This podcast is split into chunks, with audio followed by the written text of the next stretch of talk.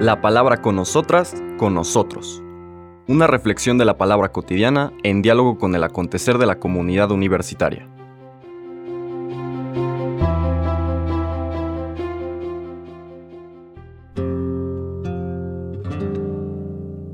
Hola, buenos días. Bienvenidas, bienvenidos a la palabra con nosotras, con nosotros. Hoy 17 de junio, viernes, cerramos esta eh, serie de reflexiones alrededor de la décima primera semana del tiempo ordinario seguimos nuestra lectura después de la fiesta del cuerpo y sangre del Señor. Volvemos hoy, una, digamos, celebración cotidiana, una feria del día, al Evangelio de Mateo y a la secuencia del Sermón del Monte. Estamos en el capítulo 6 Hoy vamos a leer los versículos 19 al 23. Dice el texto. En aquel tiempo Jesús dijo a sus discípulos, No acumulen ustedes tesoros en la tierra, donde la polilla y el moho los destruyen, donde los ladrones perforan las paredes y se los roban. Más bien acumulen tesoros en el cielo, donde ni la polilla ni el moho los destruyen, ni hay ladrones que perforen las paredes y se los roben. Porque donde está tu tesoro, ahí también está tu corazón. Tus ojos son la luz de tu cuerpo, de manera que si tus ojos están sanos, todo tu cuerpo tendrá luz. Pero si tus ojos están enfermos, todo tu cuerpo tendrá oscuridad. Y si lo que en ti debería ser luz no es más que oscuridad, qué negra no será tu propia oscuridad. Palabra del Señor. Recordamos brevemente la estructura de este gran sermón, de este resumen de la ética cristiana, de esta invitación a dejarnos transformar por la presencia, la relación con el Dios vivo, de una moral de mínimos a una ética de máximos, cómo convertirnos en personas que perciben el bien, que trabajan por el bien, que transmiten el bien a las personas que los rodean. Empezamos con las bienaventuranzas, el proyecto de que vinculados a Cristo, viviendo el reino, enamorados de Dios, pongamos todo lo que está de nuestra parte para transformar situaciones de dolor y de injusticia en el mundo. Así seremos la sal de la tierra y la luz del mundo.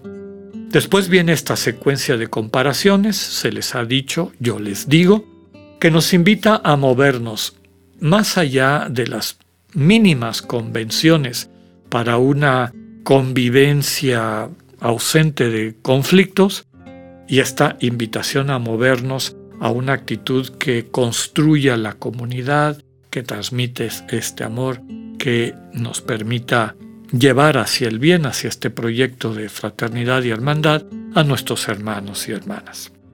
Después vino esta invitación a que no caigamos en la trampa de las prácticas pseudo religiosas que en el fondo son trampas de nuestro ego para que lo adoremos y para que lo fortalezcamos y para que vivamos vinculados, esclavizados por sus caprichos.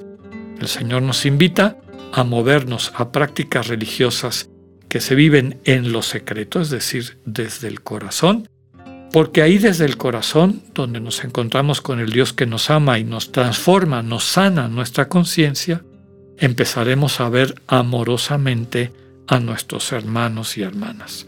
Y en esa misma línea va la enseñanza del día de hoy. No acumulen tesoros en la tierra, es decir, lo que te va a dar seguridad, lo que te va a permitir vivir alegre, contento, pleno, ese anhelo de tu corazón de una vida tranquila, básicamente plena, porque una vida tranquila, pero que sea que no valga la pena vivirse, pues para qué la queremos, ¿no? El corazón humano, esta chispa divina, esta presencia divina que está en el fondo de nuestra identidad, esta imagen divina que pugna, que quiere llegar a convertirse en semejanza divina, es decir, que sea transparente, que sea reconocible por la gente que nos rodea, no se va a construir atesorando cosas, objetos. El ego, como ha sido herido por seres humanos, por personas, rompe, no cree ya en la posibilidad de una relación sana con personas. Y esto pasa a veces muy pequeños, cuando estamos muy chiquitos. Empezamos a vivir en un mundo de objetos. Entonces el ego apetece objetos que o le dan seguridad o le aumentan su gozo de la vida, ¿no? disfrutar la vida. El problema es que todas estas cosas, esto que atesora el ego, estas cosas de las que se rodea, para protegerse o para sentirse bien, que se traduce en experiencias gratificantes, sistemáticamente no llenan el hueco que hay en el fondo de su corazón y el anhelo profundo de ser amado o ser amada. A veces perdemos el tiempo, y es lo que está diciendo el Señor, no pierdas el tiempo acumulando tesoros en la tierra. Recuerda que esos tesoros se van, o la polilla se los come, o el moho los destruye, o vienen ladrones y te lo quitan.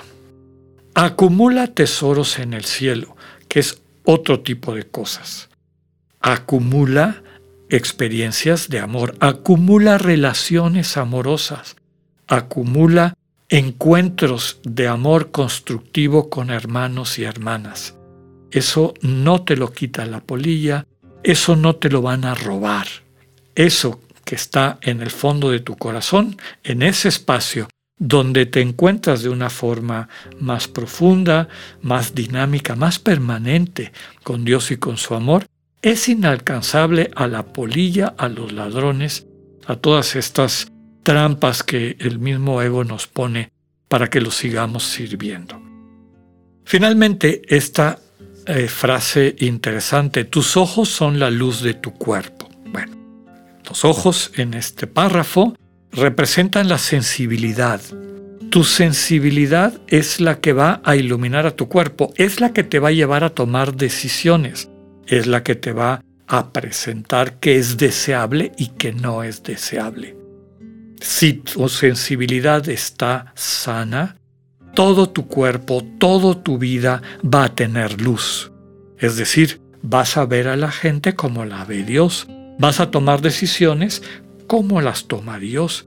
Vas a poder convertirte en buena noticia ayudando a las personas a liberarse de sus egos y abrirse a su dignidad de personas, de hijas e hijos de Dios, de una forma correcta. Pero si tu sensibilidad, simbolizada por los ojos, si tu sensibilidad está enferma, todo tu cuerpo estará oscuro. Es decir, vas a ver el mundo de una forma distorsionada que tristemente es la que vemos con mucha eh, frecuencia en nosotros mismos y en nuestros hermanos y hermanas. Vas a ver a las personas no como las ve Dios, sino como las ve tu ego, desde sus heridas y desde los caprichos con los que ha tratado de olvidar, de borrar, de narcotizar el dolor de sus heridas de desamor. Y entonces tu vida está oscura, vas a tratar de iluminarla con estas cosas que el ego busca, con estas fuentes de seguridad o de gratificación, que en el fondo no transforman esa oscuridad. Porque si lo que en ti debería ser luz, es decir, esta capacidad que tienes de amar, de servir, de construir comunión, de alegrarte en el compartir, en el sentir que ese dinamismo divino, que es la parte más profunda de tu identidad, está activo y está actuante, si eso no se da, lo único que vas a experimentar es oscuridad. Y la última frase es bien dura. ¿Qué negra no será tu propia oscuridad si tus ojos, es decir, si tu sensibilidad se mantiene enferma, se mantiene egocéntrica, egoísta? Nuevamente recordemos, no es fruto de mi voluntad el cambiar esto. Tenemos que acudir a aquel que, amándonos primero, nos sana del desamor y nos va capacitando para que redescubramos nuestra capacidad de amar y ser amados. Acudamos con confianza asiduidad al encuentro, a dejarnos amar por el Señor que nos espera. Que tengan un buen día, un buen fin de semana. Dios con ustedes.